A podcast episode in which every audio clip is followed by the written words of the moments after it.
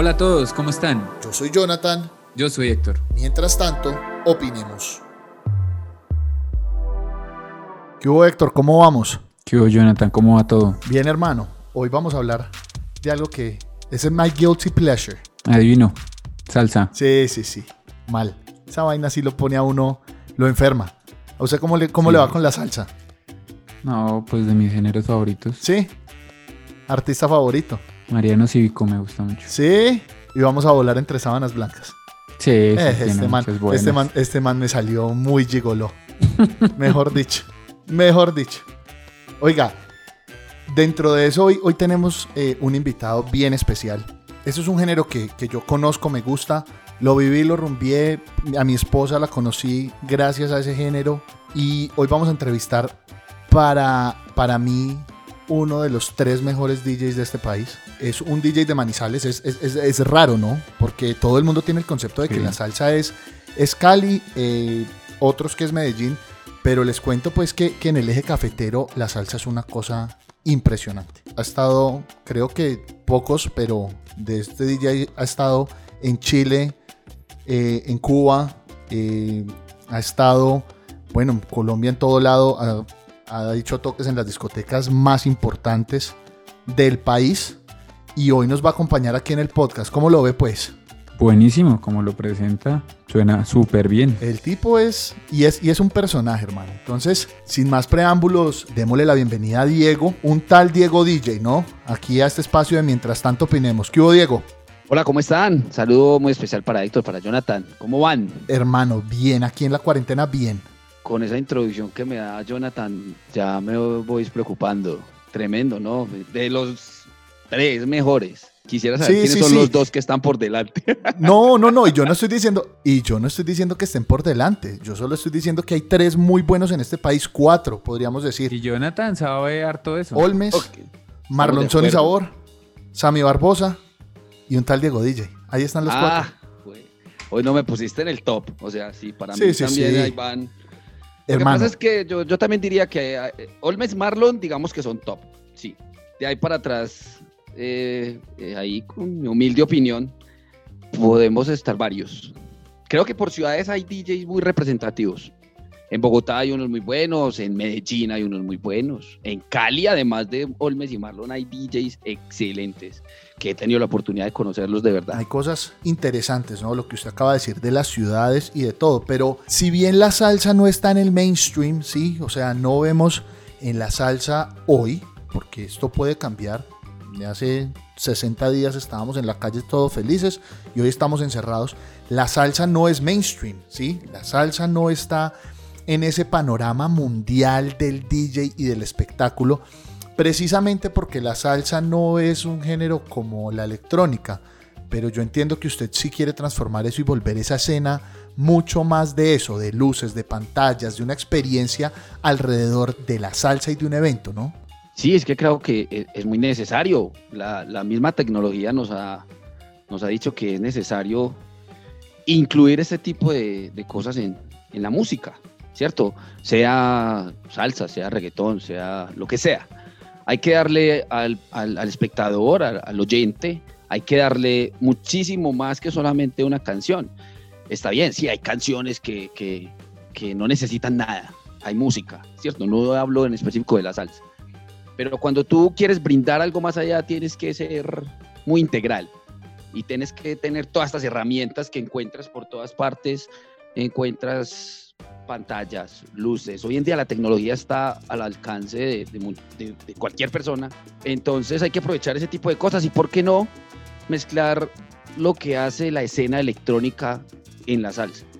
¿Por qué no pantallas? ¿Por qué no luces? ¿Por qué no láseres? ¿Por qué no fuego? ¿Por qué no eso? Eso es muy bueno para, para esto y, y es una forma de crecer. No, y los que se atreven a hacer cosas nuevas, eh, primero son valientes. Eh, bueno, somos porque me- en mi profesión me intento hacer cosas, cosas nuevas y no es fácil, ¿no? Aparte porque siempre hay un paso que uno dice, bueno, y si lo doy, ¿qué tal que salga mal, no? Eh, pero es de valientes hacerlo y este Sí. tema, pues es que la música es sensorial. Es más, creo que esta, esta, esta cuarentena de verdad ha dado o ha impulsado a la gente a, a que su creatividad sea amplia. O sea, ver quién de verdad es creativo, quién de verdad hace algo por el género en el que trabaje, ¿sí? sin importar si es electrónica, si es reggaetón, si es crossover, si es salsa. Este tipo de cosas tienen que motivar a la gente a que, a que, a que de verdad su, su creatividad sea muy grande, que no tenga límites, por así decirlo, porque acá es donde se ve quién de verdad tiene pasión por esto y lo hace porque le gusta, porque le nace, porque esto es lo que a mí me, me genera ingresos de alguna manera y yo pues recibí ingresos, ahora los estoy retribuyendo como desde mi casa yo ofrezco mis, servicios, yo hago mis, eh, mis, mis toques en vivo, a mí eso entre comillas no me está dando ningún ingreso, pero yo lo hago porque es pasión, porque me gusta. Entonces hay que tratar de brindarles a, los espectadores, eso, una experiencia, algo que de verdad que los atraiga. Y es que eso motiva a, cualquier persona a, innovar en lo que hace. Ver personas así como tú que, que, le, le, meten le meten la berraquera a sacar lo que está haciendo adelante de una forma innovadora. Pues, a todos uno dice, venga, y lo que yo hago, yo podría innovar. Esas cosas pesan. Yo quería preguntarte una cosa, ¿y cuántos años llevas de DJ?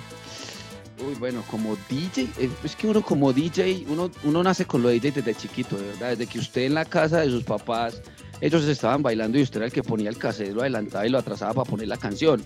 Desde ahí usted ya es DJ, usted ya sabe más o menos cómo se maneja. Con, trabajo como tal, eh, yo hace 12 años, hace, bueno, hace 10 años exactamente, empecé a trabajar como DJ en una salsoteca pero ya llevaba años atrás tocando por ahí, en las fiestas de los amigos, en los barrios, por ahí, en una que otra fiesta. Pero hace 10 años yo lo tomé y dije, vamos a hacer música, vamos a, vamos a hacer DJ. En su trayectoria, ¿por cuántos establecimientos, por cuántas discotecas ha pasado? Uy, ya, ya perdí la cuenta déjame decirte, yo creo que ya pasaron las 10. Vamos a hablar de discotecas como tal que han sido, tienen su nombre y donde he trabajado como residente. Uy, ya hemos pasado las 10, yo creo. Empezamos hace muchos años en, en una discoteca que yo creo que Jonathan recuerda, que se llamaba Ego Bar. Ahí empezamos como residentes, ahí ya fui DJ residente de una salsoteca. Antecitos veníamos tocando por ahí en algunas fiestas, veníamos tocando en algunas discotecas, pero esa fue la primera hace 10 años, en el año 2009. Más que ya vamos a ajustar, son los 11. Muy bien.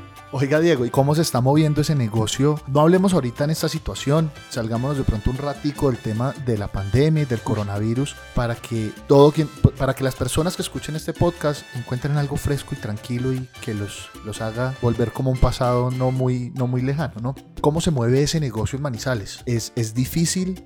¿La competencia? ¿Cuántas cuántos establecimientos hay, cómo funciona. Yo digo que la competencia es buena. La competencia te motiva a no bajar la guardia y a trabajar bien. Lo que no me gusta a mí en ninguna parte es la competencia desleal, ¿cierto? Esa sí no me gusta. Pero la competencia es buena y ojalá hubiera muchísimas salsotecas y que uno mantenga, bueno, vamos a hacer esto, vamos a hacer aquello, vamos a innovar. Vamos. En, Manizales, eh, la salsa ha tenido yo diría que no una caída, pero ha estado muy quieta desde hace un tiempo. Han sido más los negocios que se han cerrado que los que han abierto. En este momento, digamos que hay tres salsotecas que son las que mandan la parada, las que están aún y son las de la vieja guardia, donde están los salseros como con mayor conocimiento, que son la Ponceña, Salsoteca La Ponceña, Salsoteca Chaney, Salsoteca La 33 VIP. Esas tres. Eh, hay de pronto bares, hay de pronto sitios donde tú puedes ir a escuchar salsa, pero no son, digamos, de tanto, de tanto recorrido como estas que les he nombrado. La Chaney lleva 15 años, la Ponceña 10 y la 33 9. Así más o menos, pues si no me falla aquí la memoria, que como que me está fallando. Pero ese es más o menos el, los sitios que hay en, de salsa en Manizales. ¿Y qué género favorito de salsa es el preferido? Uy, a mí me gusta, me encanta el guaguancó es lo mío. Es lo que yo escucho aquí en mi casa. Lo que cuando yo me levanté con ganas de escuchar salsa, pongo guaguancó. Me gusta del guaguancó y los clásicos de la salsa. Ahí, eso es como lo que yo, lo que yo escucho y lo que me gusta.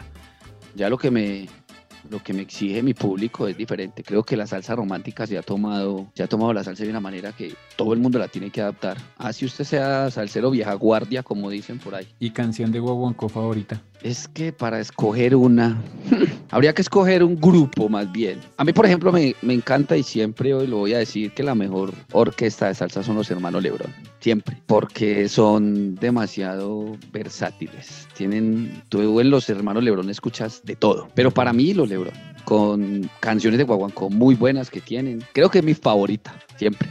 lo voy a escuchar toda la vida. Toda buenos, la vida los voy a escuchar. Yo, ese tema de, de ese tema de Salsoteca lo escuché fue con Jonathan, la primera vez que escuché la palabra. Jonathan es muy salsero, él ahí donde tú lo ves y él, habla del R&B, habla del hip hop, habla del, del anglo. Y el soul y de todo eso, sí. El soul y el jazz. Y tú vas con él en el carro y no, jazz y mira, escucha esta canción, Spotify, no sé qué, y tantas plataformas que maneja, pero él la salsa la lleva en la sangre. No, y no, y es que no nos vayamos lejos. Mire, yo creo que en algún momento, pues con muchas personas he hablado del tema y es que hay muchas canciones de salsa que vienen de otros géneros. Empecemos con algo básico. Solo estoy yo de Rey de la Paz, ¿sí? No, es que sabían ustedes que Rey de la Paz, ahora que lo nombras, Rey de la Paz y Luis Ramírez fueron los pioneros de la salsa romántica. Que en ese momento, en ese momento les dijeron que estaban incursionando en un mundo donde se iban a, a pique y les iba a, les iba a ir mal. Y ellos empezaron con esos temas, solo tú y yo, todo se derrumbó. ¿Y usted sabe de dónde es Solo tú y yo? Solo tú y yo es una canción en inglés de un cantante, Just the Two of Us. Y es una canción que canta eh, alguien que falleció hace muy poco, Bill Withers, que es muy conocido por una canción que se llama Ain't No Sunshine When She's Gone. Y esa canción la coge Luis Ramírez y Rey de la Paz y la montan en una canción de salsa. Pero Rey de la Paz también tiene canciones de, de Rafael, Sí, o sea, lo que pasa es que en la salsa yo he encontrado las cosas más especiales de mi vida alrededor de la salsa. Mi esposa, la conocí en esa discoteca que Diego mencionó hace un rato, en Egobar, ¿sí? Entonces hay un tema con la salsa que yo no lo puedo dejar de lado, por más de que me haya criado fuera del país y me guste el hip hop por la manera en la que me crié, me gusta el soul, me gusta la música de negros, la salsa es algo que a mí me hace palpitar el corazón. La salsa es lo que realmente a mí me pone a comprar una botella de aguardiente. Así de sencillo, o sea, resumido. Sí, me, me, consta, me consta. Lo he visto, lo he visto, lo he visto ahí tranquilo y sonó la canción, y, pero pusieron la canción como dicen por ahí. Sí. Y ese, no, tocó comprar una. Y así empezamos. Pero sí, es muy cierto, es muy cierto lo que dice Jonathan. Bueno, Diego, yo sé que usted también es muy de la música cubana, de la timba. A usted esa vaina también lo, lo, lo, mueve duro. Uy, muchísimo. Cuéntele a Héctor un poco más, porque claro, lo que Héctor dice es muy cierto. Héctor, el, el, término y el concepto de salsoteca, lo conoció conmigo. Y, y me está debiendo la rumbeada del salso en Manizales y no ha ido conmigo. Aquí lo esperamos, pero, pero muy pronto. Sí, pero, pero cuéntele un poquitico a Héctor entonces cómo funciona todo el tema, la timba y todos estos géneros que se desprenden de este gran género llamado salsa. Bueno, la timba es, viene siendo ya otro género de, de la salsa que ha incursionado muy fuerte, muchísimo. Es más, yo diría que es la evolución de la salsa. Creo que para allá va la salsa. Porque si tú miras hoy en día salsa romántica no hay, salsa clásica no hay, artistas nuevos muy pocos, ¿cierto? Que aún trabajan por el género, pero creo que esos artistas trabajan más detrás del micrófono, más no ahí al frente. Pero la timba eh, para mí es la evolución de la salsa.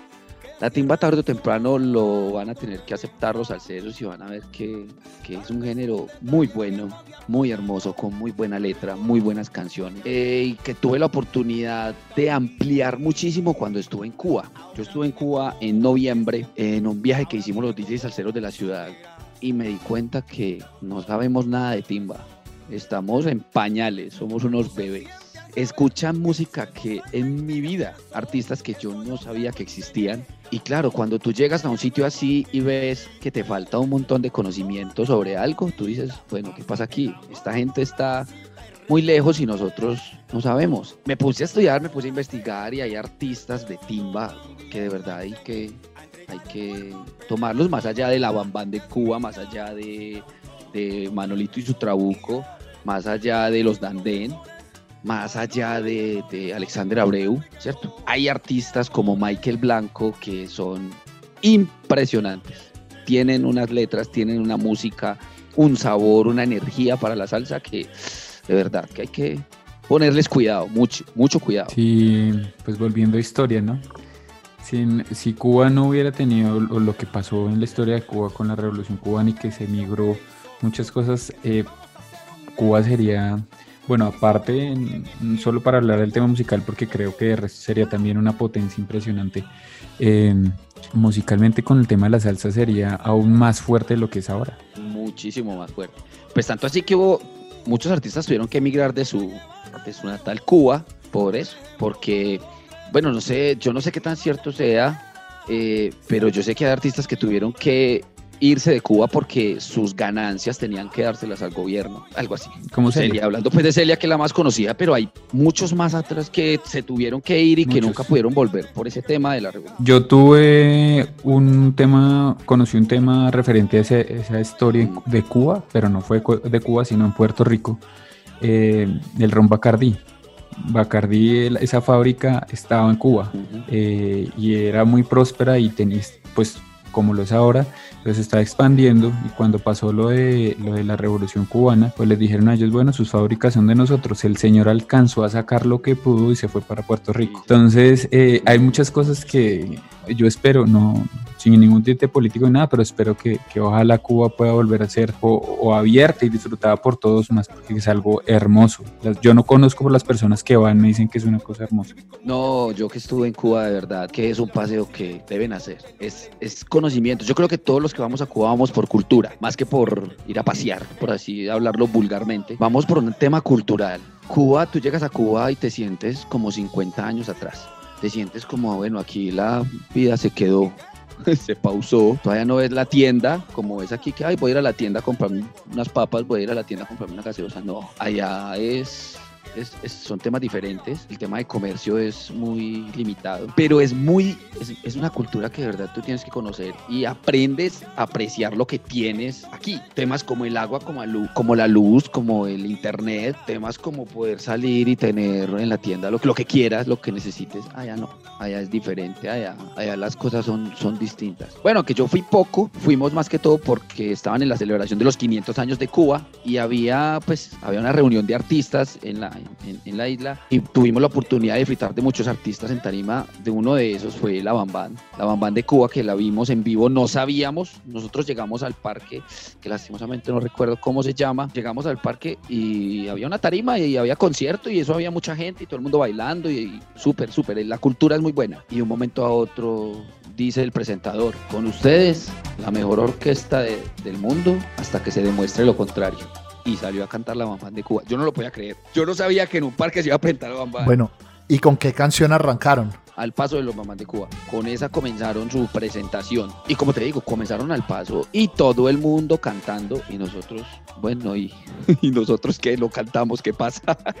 pues uno la conoce, pero no a ese nivel en que ellos se, se, se emocionan. Claro, es lo de ellos, es su, es su estilo, es lo, natal. Entonces fue muy bonito, fue muy bonito y creo que yo eso nunca lo voy a olvidar. A ver, pues, vivir un momento de esos así es, es único, de verdad. A la persona que de verdad quiera hacerse un viajecito, se lo recomiendo y es barato. Oiga, Diego, la escena, la escena salsera en Manizales, trayendo todo lo que está pasando ahorita, ¿cómo, cómo pinta? Que pues yo sé que es el sector, y de hecho esto nos puede hablar un poco más Héctor, es un sector, es desde pronto el sector más golpeado, porque fue el primero que se fue a cuarentena, será el último en volver. Pero usted siendo una persona tan recursiva, con tanto ingenio, una persona que, que de verdad, porque conozco muchos, tomó esto, como de verdad una profesión, se dedicó a esto, lo ha sacado adelante, se ha convencido y ha convencido a la gente de que realmente de esto sí se puede vivir, que eso es una profesión sin ser el mainstream, siendo salsa. ¿Qué ha pensado usted? ¿Cómo ve, por un lado, las escenas salseras manizales y por otro lado, hacia dónde está migrando usted para seguir siendo DJ? Bueno, es que eh, hay que tomar las plataformas digitales de una manera más profesional más seria, sí. No hay que tomar las plataformas digitales para poner memes y estar criticando o viendo lo que hace el uno o el otro. Las plataformas digitales en algún momento van a llegar a ser mucho más grandes que la televisión. Yo en, estas, en estos días hablaba con alguien, tuvo un comercial en televisión, ¿lo ves? sí, pero ¿cuántas personas hoy en día ven televisión y se sientan a ver televisión? Si vamos a hablar de público, yo creo que los 60 para arriba, ¿sí? Y esas personas no son consumidores de nada. Entonces, yo pienso que las plataformas digitales van a terminar siendo una herramienta de publicidad y una herramienta de trabajo gigante. Ya lo es, por cierto. Todos de alguna forma trabajamos de manera digital. Yo en mi caso, además de DJ, trabajo como, como diseñador o hago diseños, manejo mis redes sociales y veo que eso es una herramienta o es algo que todos deberíamos de saber hacer, todos deberíamos de poder tener o ser muy fuertes en el manejo de redes sociales. Entonces, eh, en este tema, lo que les decía ahora y les repito, debe, yo creo que todo el mundo debe tomar esto que está pasando para que de verdad se proyecte y aprenda cosas nuevas. La salsa y, este género, o sea, los eventos, las discotecas, conciertos, todo este tipo de cosas se van a demorar mucho. A veces pienso que puede ser un tema de, de discriminación, porque si dicen que tú en una discoteca tienes 500 personas, lo mismo pasa en una universidad, lo mismo pasa en un centro comercial, lo mismo pasa en un parque, lo mismo pasa en un colegio. Entonces no podemos decir que nosotros somos los últimos en volver porque los colegios también tienen pues mucha cantidad de personas, tienen los centros comerciales, baños. Entonces es un tema muy delicado. Entonces solamente decir que nosotros somos los últimos en volver, esto a la final va a llegar el momento en el que en el que esto todos vamos a tener que enfrentarnos a esto de una u otra forma hasta que no haya vacuna, esto no va a tener solución por ningún lado. Entonces, yo recomendaría de verdad que, que innovaran muchísimo, que no está mal mirar a los que están arriba, siendo en lo que tú trabajes. Si, si tú eres un DJ, tú miras para arriba y dices, eh, mira, por aquí está este, este está haciendo esto, eh, qué chévere. Yo, ¿por qué no? Como les pasa con usted. Es que eso no está mal. Eso no está mal. No, no, está bien. Eso no está mal. si, a mí, si a mí me copian es porque yo estoy haciendo las cosas bien y a mí eso no me molesta. ¿Me molesta qué? Que, por ejemplo, yo eh, contrato mi, mi, producción, yo contrato a la persona que me va a filmar, yo contrato mi sonido, mis luces. Entonces, obvio, yo les ayudo a ellos con mis redes sociales y así ah, yo trabajé con fulanito, sutanito y resulta que la competencia los llama también para hacer lo mismo. Eso a mí me parece que es mal hecho. Tú debes de encontrar tus... Pero es falta de ingenio. Tú debes es falta de ingenio, Diego. se basa en eso, en que la gente no... Es, es, muy berraco, porque cuando alguien pone una tendencia, pues la, la gente quiere, quiere imitar. ¿cierto? Claro. Mire, no nos vayamos lejos. Lo que estamos haciendo nosotros en este espacio es algo que alguien más ya hizo y se lo inventó, pero nuestro, lo que nosotros queremos hacer es diferente, ¿cierto? Estamos tocando varios temas, la tecnología, la música, el tema financiero, charlas con, con profesionales de diferentes áreas, porque ahí es donde está la reinvención. Nada nos ganamos escuchando un podcast de alguien que haga, en el caso de Héctor, de un contador, y entrar a hacer exactamente lo mismo. Sí, exacto. Entonces eso, eso no está mal. Eh, lo, mismo, o, tú, tienes, tú tienes tu empresa, tienes tu contador, y entonces yo veo, eh, mira, es que Jonathan tiene contador. ¿Quién será? Lo voy a llamar, voy a llamar al contador de Jonathan para que también me trabaje a mí, hagamos lo mismo. No, eso no está bien. Hay muchos contadores, hay muchas, hay muchas personas que manejan luces, hay muchas personas que manejan producción, hay muchas personas que manejan sonido. Entonces, uno estar buscando contactos que quieran trabajar con uno, porque uno lo que quiere hacer es crear un grupo de trabajo, ¿cierto? Que ese grupo de trabajo se, se afiance que ese grupo de trabajo eh, eh, uno pueda confiar en ellos y hacer un montón de cosas y son cosas muy complicadas de lograr, ¿cierto? Pues porque uno no va a decir, ah, no, es que usted solamente trabaja conmigo y no puede trabajar con el otro. No, usted puede trabajar con el que quiera, pero hay muchas formas y diferentes formas de trabajar, no hacer lo mismo que hace el otro. Voy a contar algo que me pasó hace mucho tiempo. Cuando yo empecé con el tema de las redes sociales, vi que era muy fuerte tener, tener fotografía, tener buenos flyers, tener buen video y yo veía que yo no tenía fotos. Yo lo que hacía era que me tomaba las fotos con mi teléfono, las retocaba un poquito con Photoshop, las recortaba, las pulía, les hacía sus efectos y listo, yo la subía. Pero nada, la misma calidad. Yo dije, no, necesito de verdad un fotógrafo. Conseguí un fotógrafo, me tomé mi booking de fotos, bueno, tan, yo publiqué mis redes sociales. E inmediatamente los demás empezaron a llamarlo a él a que hicieran lo mismo que yo. No está mal que lo llamen a él. Lo que está mal es que le digan quieren, que quieren lo mismo que hice yo. Eso es lo que a mí no, no me parece. Ahí es donde está la competencia leal, que es la que no me gusta. Como te digo, la competencia es buena, porque eso te mantiene a ti vivo, te mantiene activo, te mantiene... ¿Qué voy a hacer? Bueno, allí están haciendo esto, yo, ¿yo qué voy a hacer? O si yo hago esto, entonces el otro quiere hacer. La competencia es muy buena, pero no así. Entonces, eh, uno encuentra que, que, que, cuando uno hace las cosas bien, la gente dice, no, eh, es que por aquí es, por esto es lo que tenemos que hacer. Entonces, está pasando en este tema de los en vivos. Creo que hay que brindarle alegría a la gente, porque es una forma en que uno muestra su producto el que sea música, eh, producto, hablando de ropa, o bueno, hablando no sé qué cantidad de cosas que pueden haber. El tema de los en vivos es, o yo lo tomo, es brindarles un poco de alegría y algo diferente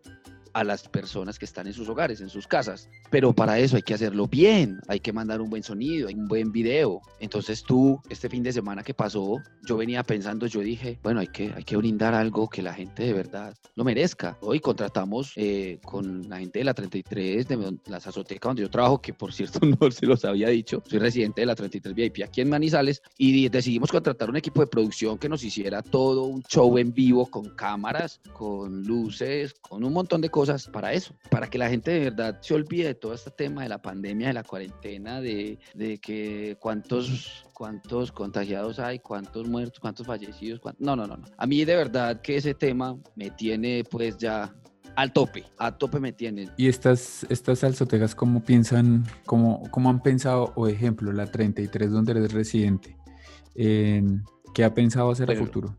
Y un, futuro no, muy lejano. Hablamos de, un futuro inmediato. Lo que nosotros hicimos fue todo el licor que tenemos en la discoteca vamos a venderlo virtualmente. ¿Cómo? Por los en vivos. Tenemos un montón de licor allá, entonces listo, vamos a hacer unos combos, vamos a ponernos a vender y, de cierta forma por los en vivos vamos a vender eso. Eso fue lo que empezamos a hacer. Si tú miras las redes sociales en estos momentos de, la 33, hablamos de combos, de ventas de, de licor a domicilio, de ventas de, alcohol, de gel antibacterial a domicilio.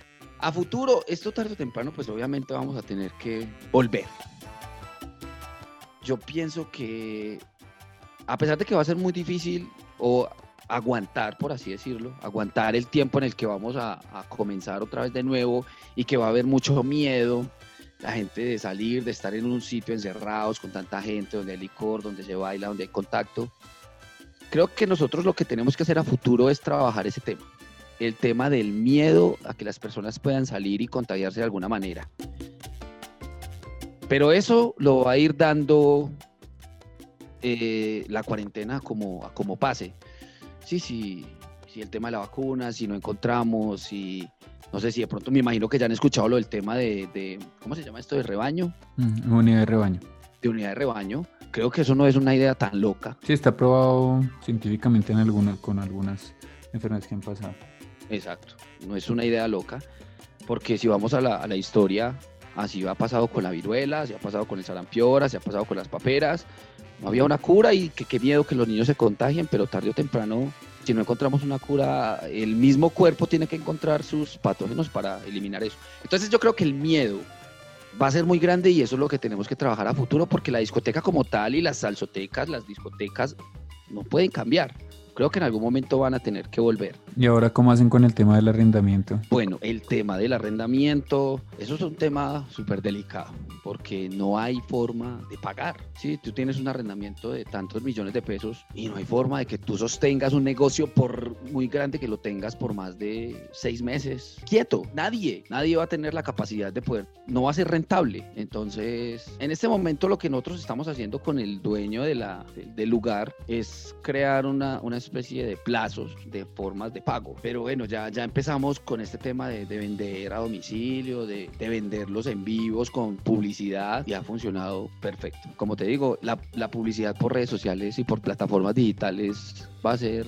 muy fuerte, muy fuerte. Entonces, cuando tú encuentras un en vivo donde tienes una producción, donde pueden salir tus logos, tu información, lo que tú brindas, es una forma de publicidad que no se ha tocado y que pues ya la gente ha visto que es muy fuerte. Y que Diego, y es buenísimo porque es que teniendo el conocimiento del producto que usted ofrece, pues hay una cantidad de seguidores que un sábado se conectan a escuchar salsa en su casa, tomarse una cerveza con la familia, con la novia, con la esposa, con quien sea quien viva, eh, a escuchar salsa. Entonces, claro, es, un gran momento para poder decirle a estas empresas, pues usted tiene algo que puede vender en este momento. Montes en la publicidad digital, yo le vendo el espacio y ahí tenemos ya un canal de televisión prácticamente. Sí, claro, exacto. Entonces lo que nosotros hicimos con el en vivo no fue, no fue solamente, ah, es que vamos a hacer un en vivo para que vean que la 33 es muy buena. No, con ese en vivo nosotros hicimos unas estadísticas, hicimos un trabajo, hicimos todo un proceso de, de cuántas reproducciones, cuántas personas, en qué género, cuántas mujeres, cuántos hombres. Todo eso nos lo brindan las herramientas digitales. Nosotros lo que hicimos eso fue sacar un paquete, una muy buena forma de brindar una publicidad e irnos a tocar puertas a decir, mira, nosotros tenemos esta discoteca, tenemos tantos seguidores, tu marca puede llegar a tantas personas, te interesa,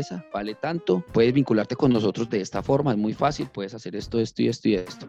Listo, esa es una forma de, de trabajar en este momento, porque es que no es solo por hacer un envío y decir, no, es que la 33 es la mejor, no, es que DJ Diego es muy bueno o DJ tal es muy bueno. Eso que tú haces, ¿para qué lo estás haciendo? Si tú lo haces más adelante, ¿qué vas a hacer con eso? ¿Para qué te sirve? Entonces hay que, no hay que simplemente quedarnos ahí. Hay que, hay que tratar de que todo lo que hagas tenga un, un futuro, que para dónde va, qué queremos lograr. Todos deberíamos de tratar de pensar así, ¿cierto? Como estamos haciendo nosotros en este momento esta charla, esta charla que nosotros hacemos, ¿para qué la vamos a, a regalar a personas a que de verdad entiendan de esta problemática y que esto es para, para compartir, ¿cierto? Hombre, Diego, yo lo felicito. A mí me parece que, que sí hay reinvención, hermano. Claro. Sí, estos son el tipo, estas son las, la muestra y, y la evidencia de que uno sí se puede reinventar. Claro. Sí, o sea, el sector que todo el mundo que sabe que se ha golpeado durísimo por todo lo que ha pedido el gobierno que pase. Y viene usted, se sienta con nosotros hoy, vamos a hablar de música y nos dice cómo se reinventaron, que se montaron al, al- al tema digital,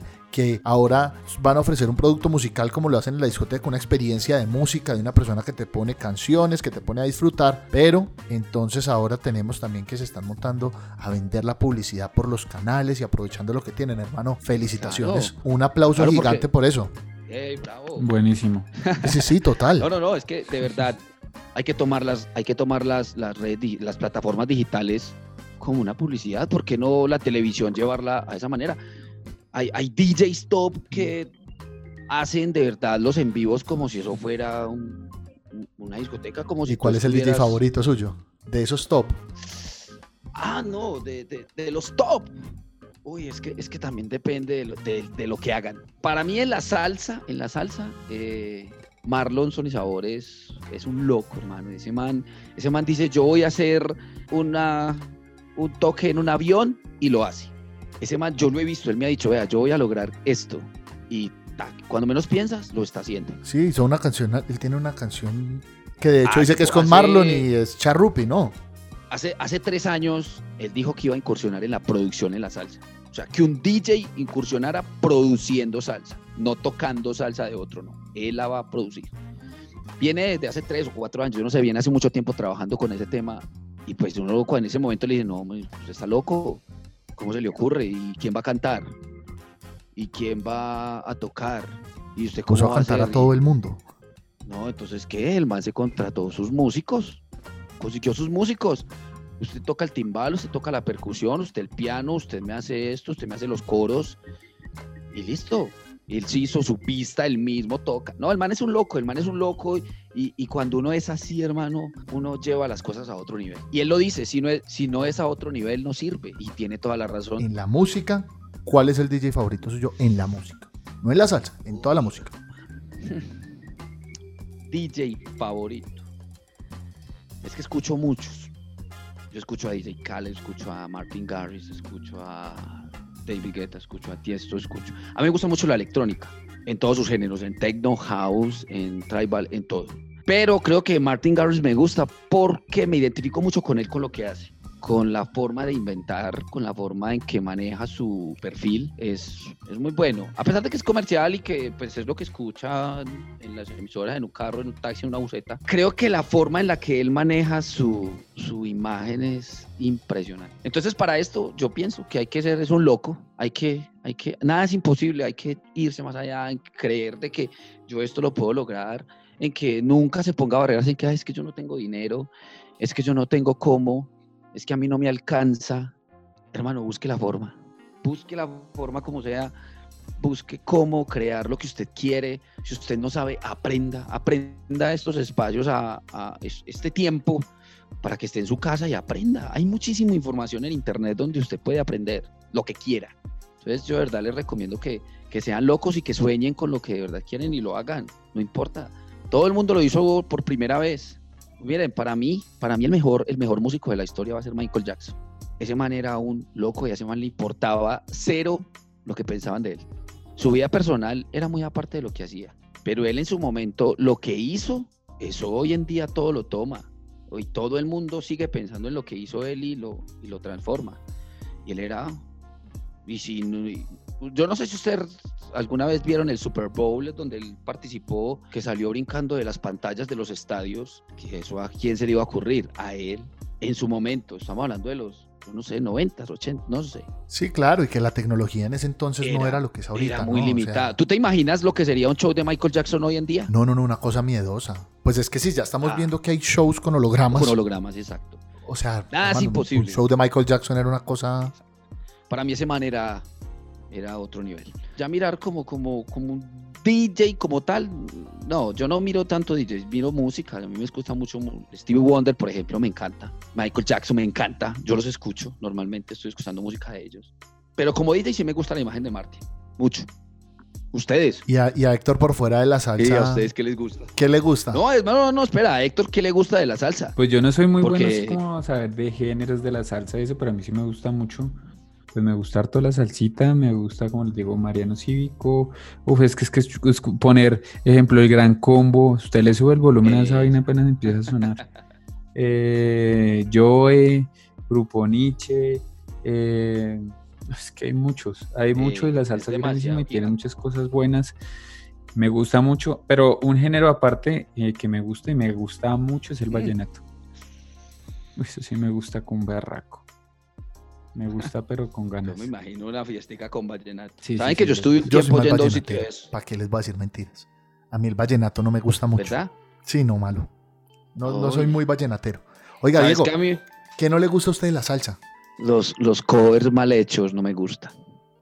Cuando ponen una canción de esas que son románticas y vienen y la cantan en salsa, con producción digital, con todo sacado desde una computadora, uy, no, eso no me gusta no me gustan los covers así, digitales, como montado ahí un man que canta y monta todo así.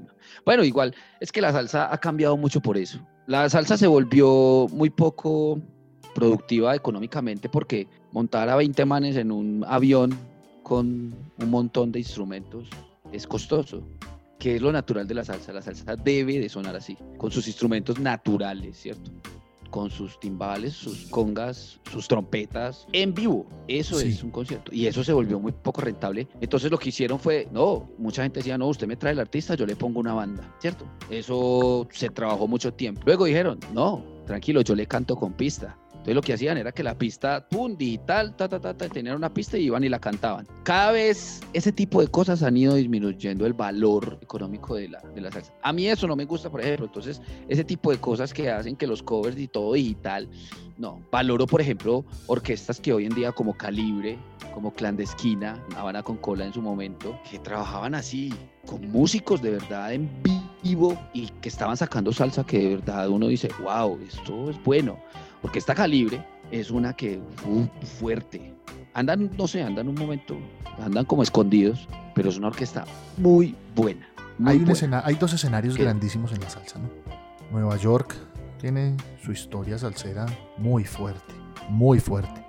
Fania All Stars y todo. Y mucha gente sueña con llegar a Nueva York y, y, estar en ese un show con latinos y salsa y toda la vaina. ¿Nueva York o Perú? Yo diría que Perú. El Callao es una es cosa. Que, es que son dos cosas diferentes. Pero yo escojo el Perú. Perú tiene orquestas y el Callao es una cosa loca. Es de verdad una cosa que uno dice, wow. Son cosas que uno dice, uy, yo no creo, yo no, yo no sabía que por aquí esto existía. Cuando yo empecé en el tema de la salsa, yo no sabía, no, no dice, ¿en Perú? ¿En Perú escuchan salsa? No, es que Perú prácticamente han salido muy buenos salseros. Los mejores salseros han salido de, Perú. Y no, ¿qué? No, no lo puedo, no lo puedo creer.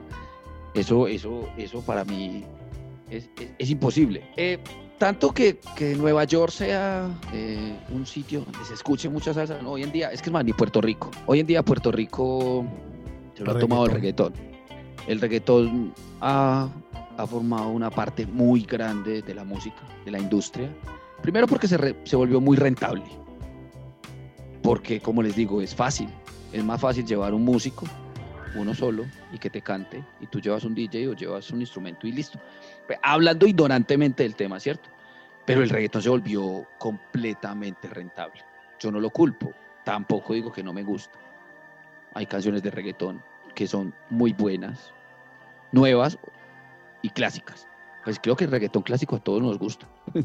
Hablo. A mí el reggaetón me encanta. Sí, el reggaetón es bueno. No ese, sé por qué ese no- Héctor, ese Héctor se me pone todo romántico. Mariano Cívico y reggaetón. no, ese por- muchacho me salió. Pero es que el, el reggaetón lo estigmatizan impresionante. Yo soy un DJ salsero, pero yo en mi discoteca pongo reggaetón. ¿Qué tiene de malo? Es un momento de diversión, es un momento para distraerse, un momento para bailar, para lo que sea, para tomar, para lo que sea. Eso no tiene nada malo. Es más, algo pasó así con las, ah, no sé si ustedes supieron lo de la salsa y la salsa choque, que es lo mismo que pasó entre la música electrónica y la guaracha. La salsa choque viene siendo la guaracha de la electrónica. Es eso, sí. ¿Y qué tiene de malo la salsa choque? ¿Por qué no la.? Porque eh, que es que eso no es salsa. Puede que no, pero es una rama que yo la adapto y yo la acepto porque es colombiana. La salsa Es- choque eso iba yo. en Esa era mi pre- Colombia. esa- eso le iba a preguntar. Choque, la salsa choque es colombiana, ¿no? Eso es pacífico al Pacífico piso. y Buenaventura al soco. Hay gente Eso. que todavía canta eso y las rumbas con esa vaina es una cosa impresionante. Lo mismo pasa en la electrónica con la guaracha. Que lo que pasa es que hay que hacerlo bien. Hay gente que lo hace así, ahí. Y sacaron Oiga, hablando de toda, esa, de, de toda esa música colombiana por allá de, de los pueblos y de las regiones, qué bueno sería ir a un- a- al Petronio Álvarez, ¿no? Eso debe ser un Uy, el tema. Petronio es. Uf, Ave María. Eso es cultural, eso es una cosa cultural, eso es algo que tú tienes que conocer, sin importar lo que te guste o hagas. Es algo que deberías de conocer. Y es algo que deberías disfrutar, como ir a, a- al Festival Internacional de Teatro, como ir a la Feria del Libro. Son cosas que de verdad tienes que conocer y adaptarlas. Puede que no te guste, pero las tienes que conocer. Oiga, Eso es cultura. Héctor, esto se nos está saliendo como de las manos, hombre. Usted y yo habíamos Sí, planteado. el tema. Usted y yo cuando arrancamos esto, planteamos y dijimos, hombre, vamos a arrancar un podcast cortico de 15, 20 minutos y, y- y ya vamos en programas de una hora. ¿A dónde vamos a llegar? ¿Vamos a hacer maratón de Bueno, 24 puede que horas o qué? allá, como dijo Diego, pues nada, uno tiene que trazarse metas y pensar que nada es imposible. Exacto, ¿por qué no? Pues es que, Diego, te- hace un año Jonathan y yo estábamos sentados en un escritorio dándole, y pues todavía lo estamos, pero estamos haciendo cosas también diferentes. ¿Quién lo iba a pensar? No, es que yo también, yo trabajé, hace cinco años trabajaba en una empresa de la ciudad y eso de trabajar ocho horas diarias, cuarenta y tantas a la semana, con, súmele horas extras, sume los domingos. Ah, y un día yo dije, no, hermano, no, no, no, esto no es lo mío. A pesar de que lo hacía bien y tenía un buen puesto, yo dije, no, no, no. Pero si usted se pone a pensar, No, por no. más independiente que uno sea, el tema no es ni siquiera del tiempo. Cuando uno es independiente resulta trabajando más tiempo. Es que es increíble. Más, claro. Es que es increíble, claro. uno, uno, uno le huye a eso. Yo, yo la verdad vengo de una crianza de, de- de- de independientes, de emprendedores. De, en mi casa me enseñaron fue a, vaya, cree su empresa, mi hijo, y hágale. Entonces uno hace esto. En algún momento en la vida también tuve que emplearme y, y- y sufría por el tema de estar cumpliendo horario, pero, pero lo pensaba nuevamente y decía, bueno, pero es que cuando yo soy independiente le meto más de, de las 8 horas diarias, le estoy metiendo 10, 12, 14, es la hora, mi esposa hoy decía, te estás sentando a las 6 de la mañana, estás terminando a las 12 de la noche, sí, pero lo estoy haciendo por algo que me gusta, para mí, para mi familia, para, para, para sentirme yo satisfecho con lo que estoy haciendo. Y creo que ahí es donde está el punto de todos, de, de ser, de, de la importancia de ser emprendedores y de hacerlo bien, porque es que cuando uno hace lo que le gusta, como quiera que sea, lo hace bien, porque le está metiendo corazón a la vaina. Eso es cierto, yo creo que la clave de cualquier cosa que no vaya a hacer tiene que ser las ganas, Exacto. básico. Pero las creo ganas, que- las ganas. Creo que a veces las situaciones también te llevan a que, a que encuentres ese tipo de cosas. Por ejemplo, esta- este tipo de situaciones te llevan a que, ¿y por qué no hago lo mío? ¿Por qué no creo lo mío? ¿Por qué no pienso en lo mío? Pero bueno, yo ya lo pensé, como dice Jonathan, yo lo pensé hace cinco años, como les venía diciendo, yo dije, no, no, no, esto no es lo mío. Pero, el pero que nunca falta, qué miedo, y la plata, y si yo me salgo de trabajar, ¿de dónde voy a sacar para mantener a mi familia, a mi hijo, mantener mi hogar? No, no, no, no, esperemos. Y resulta que yo venía pensando eso, yo venía pensando en que no, yo quiero lo mío, yo quiero trabajar lo mío, yo quiero hacer lo mío. Y esas cosas que a mí se me cumplió el contrato por X y Y motivo y no me lo renovaron. A pesar de que venía trabajando ya 10 años en la misma empresa, no me lo renovaron. Y en ese entonces yo venía trabajando los sábados por la noche en una discoteca. Venía haciendo los toques los sábados me pagaban bien, o sea que yo en, un mes me podía ganar un millón de pesos trabajando solamente los sábados. Y yo decía, eh, pero es que si yo me gano un millón de pesos solamente los sábados, si yo trabajo jueves, viernes y sábados, pues ¿cuánto me puedo ganar? Y pasó esto y yo dije, no, aquí fue, sin miedo, sin mente, me voy a meter con, e, a esto con toda y de manera profesional. Y ahí fue que empezó el tema de crecimiento en redes sociales, de manejar mis redes, de tener una buena imagen, de tener fotos, de tener flyers, de empezar a tener contactos, de tocar puertas. Y, últimamente, pues, en la introducción que me dio Jonathan, que dijo que, ay, que el DJ que ha viajado por... Hay muchos, somos muchos los que hemos viajado y hemos estado en muchísimas partes, pero yo nunca, durante 12 años, cuando yo empecé en esto, nunca había viajado, nunca había ido a otra parte y empiezo a tocar puertas y se dan cuenta que este pelado es bueno, ese pelado sabe, vamos a darle la oportunidad y empiezas tú a conocer. He sido el único DJ salsero de Manizales que ha tocado en la feria de Cali. Ir a tocar en una feria de Cali es otra cosa. Sí, y yo creo que no solo en Colombia. Cali. Qué pena lo interrumpo, Diego. Eso es, un tema a nivel mundial. O sea, es que la Feria de Cali es un hito en la salsa. Usted le pregunta a un, a un, a un puertorriqueño que saben de Colombia y lo, de pronto ahorita le van a decir reggaetón en estos momentos, pero váyase un poquito más atrás y le van a decir Cali salsa. Claro, usted vive la capital mundial de la salsa y por algo es que tiene ese nombre y nadie se la va a quitar, téngalo por seguro. Pase digo, cuando hacemos un evento en Bogotá? Oiga, en Bogotá teníamos evento en mayo, Dios mío bendito, y pues, lastimosamente por todo este tema se nos cayó. Pero ya en Bogotá me he presentado como unas tres, cuatro veces, ya, ya me perdí la cuenta. Pero, pero bueno, empezamos a viajar cuando yo estuve en la feria. Ya llevo dos años seguidos yendo a la feria de Cali, gracias a Dios. La primera vez fui solamente un día, estuve tocando una vez, no más. Ya en la segunda estuvimos en tres eventos diferentes. O sea que ya la cosa se fue. O sea que significa que hemos tenido un progreso en un año. Progresamos. Pero no, este pelado hay que tenerlo en este, este y este. Gracias a Dios. Entonces, cuando tú empiezas a ver de esto de una manera profesional, porque al DJ lo tienes estigmatizado con mujeres y licor, el DJ es mujeres y el DJ es trago. ¿Un DJ puede tomar o no debe tomar? Ah, y esta semana puse ese tema de conversación en, los en, los en vivos y todo el mundo apoya al DJ y dice, sí, él puede tomar. Sí, es que ¿por qué no? Pero ¿hasta dónde? ¿Y cómo? Yo pienso, es una opinión, eh, pienso que si tú a mí me contratas y tú dices, tú vas a tocar en mi discoteca durante dos horas, yo te digo, sí, listo, esas dos horas lleva esto, esto y esto, y tú me pagas tanto, yo respeto ese toque y yo no te tomo un trago de licor, porque tú me estás pagando a mí por algo que yo estoy ofreciendo. Y como es un trabajo, en ningún trabajo puedes tomar licor. Es una droga. Tú no puedes, no deberías ni fumar, ni tomar, ni meter ningún tipo de cosas, ¿cierto? Es una opinión personal. Creo que es algo profesional, como te digo, yo lo tomé de manera profesional y así debería de ser. Que un DJ puede tomar, que, ah, que vamos a hacer un encuentro de DJs y yo tengo más amigos en mi discoteca y ve, va a tocar esto, va a tocar el otro. Ah, listo, yo toqué, yo tuve esta hora, tuve una hora, listo, quedé libre, yo puedo tomar. ¿Hasta dónde? Con moderación. Creo que todo debe ser con moderación. Tú te puedes tomar tu trago, te puedes tomar tu cerveza, te puedes tomar tu cóctel, sin que te haga ningún tipo de daño. Y si tú sabes que el licor te hace daño, pues no tomes. Por ningún motivo, si estás trabajando, si estás en tu tiempo libre, no lo hagas. Pero yo creo que un DJ puede, de cierta manera, puede tomarse un trago, ¿por qué no? Además, tengo un amigo en Chile que dice que el trago es la gasolina del DJ. y eso también se formó una polémica por ese tema. Porque es que si usted le echa mucha gasolina, pues también de pronto te quema. Entonces, a veces sí, una copita de un whiskycito, usted se lo toma usted antes de un show porque a uno le dan nervios. El que diga que no tiene nervios antes de un show ya no le tiene corazón a esto. Yo he tenido shows donde me he presentado ante 15 mil personas y te tiemblan las piernas. Tú dices, porque a ti te da susto, ¿qué, voy a poner o qué voy a hacer o si mi show les va a gustar o lo que tengo preparado para ponerles, qué tal que no les guste y tenga que cambiar sobre la marcha. Ay, tú te tomas un ron, te tomas un whisky pool y vamos para adelante. Eso no tiene nada de malo. Tomarse un trago, pues creo yo que estigmatizarlo tan allá es horrible. Y lo mismo con el tema de las mujeres eso de que, nada, es que el DJ es el que tiene más mujeres, es que el DJ es el que, el que más toma y es que el DJ todo se lo dejan gratis. Eso es una mentira. Eso están estigmatizando a los DJs. Y eso pasa en todo lado. No solo los DJs aceros, creo que en toda parte. Y eso está mal, eso está mal. Eso... Creo que cuando uno de verdad lo toma profesional, uno aprende a manejar muy bien esas cosas. El licor, las mujeres. Si tú no manejas eso, para abajo tanto tu trabajo profesional como tu familia o tu núcleo o, tu hogar.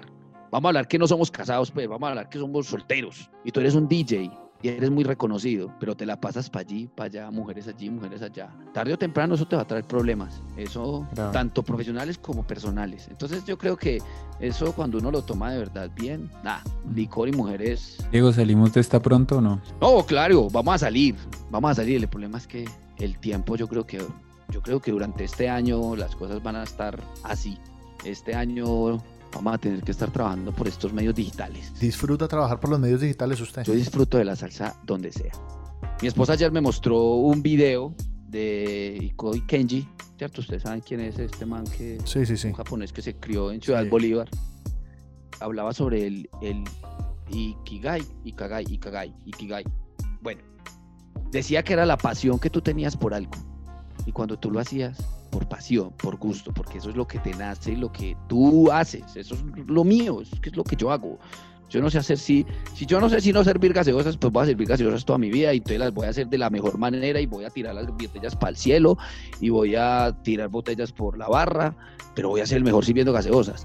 Creo que a mí esto me apasiona demasiado, la música me apasiona demasiado. Esto va más allá de, de generar un ingreso, esto va más allá de que a mí me paguen por poner música, que lo ideal es que a ti obviamente empieces a mejorar tu nivel de vida y tu nivel profesional pues te dé mayores ingresos. Es lo normal, ¿cierto? Ahora Jonathan tocó el tema de que, ah, es que yo quiero crear mi empresa y uy, que, que, yo escucho mucha gente decir, ah, es que qué rico ser gerente de una empresa.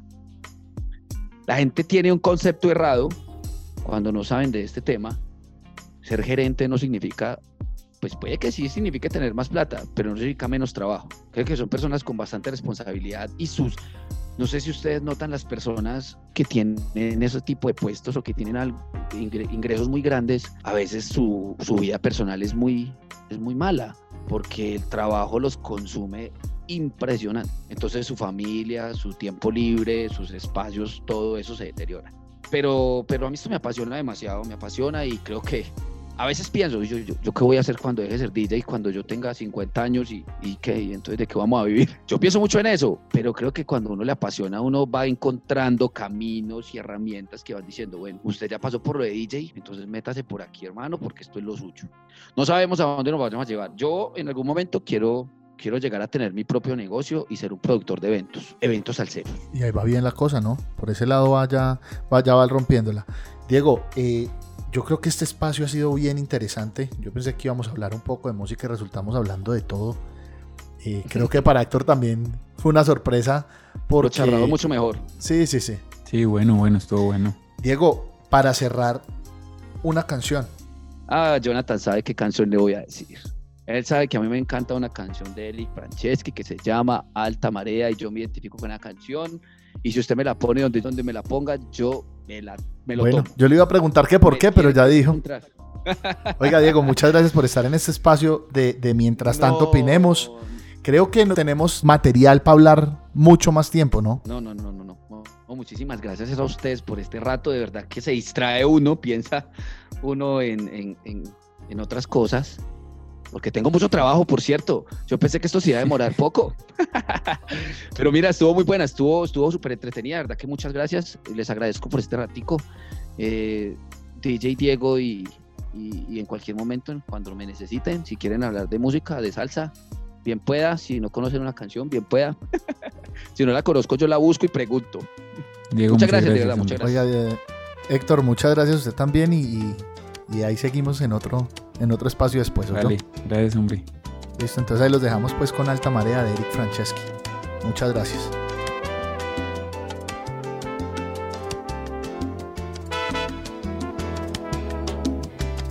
Autopista desierta, por la costa dormida, el motor de mi mente funciona deprisa.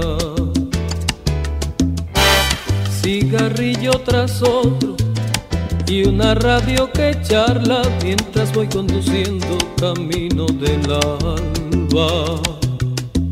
Sin ti, sin mí, la vida estorba, contempla el mundo y se descubre sola, está desnuda, se detrás de una sombra.